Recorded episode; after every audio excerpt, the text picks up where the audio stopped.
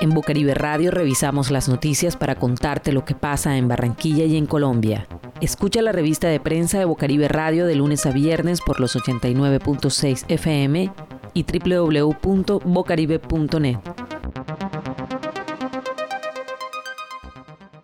El principal responsable de emergencias de la Organización Mundial de la Salud, Mike Ryan, señaló que buscar la inmunidad grupal, una estrategia que países como Reino Unido o Suecia intentaron en diferentes etapas de la pandemia, es un sacrificio inaceptable, por lo que hay que mantener las medidas preventivas.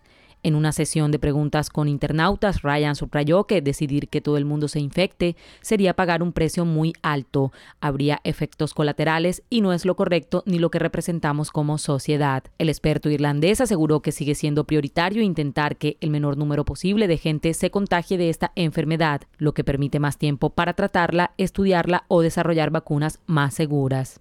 Esta noticia fue tomada del portal de noticias La FM del 7 de octubre del 2020. Desde el inicio de la pandemia, el gobierno prometió una bonificación extra para los trabajadores de la salud que han estado expuestos al COVID-19 por su trabajo.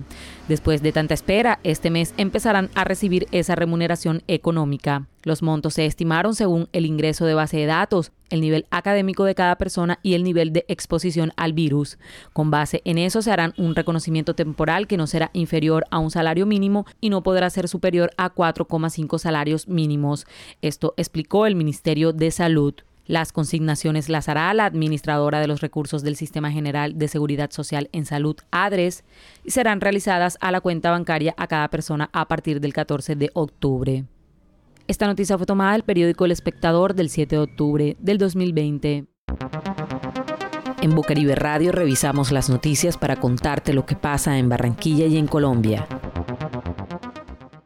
15.000 soledeños resultarán beneficiados con auxilio monetario por emergencia causada por COVID-19. La alcaldía de Soledad habilitó la página web www.gestionsocialsoledad.com para que los habitantes del municipio consulten si son beneficiarios del primer grupo de personas que pueden retirar este subsidio.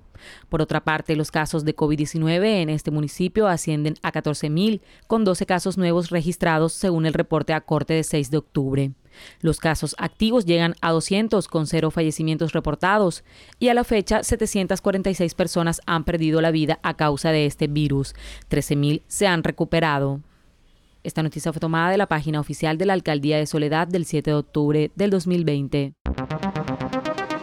Escucha la revista de prensa de Bocaribe Radio de lunes a viernes por los 89.6 FM y www.bocaribe.net.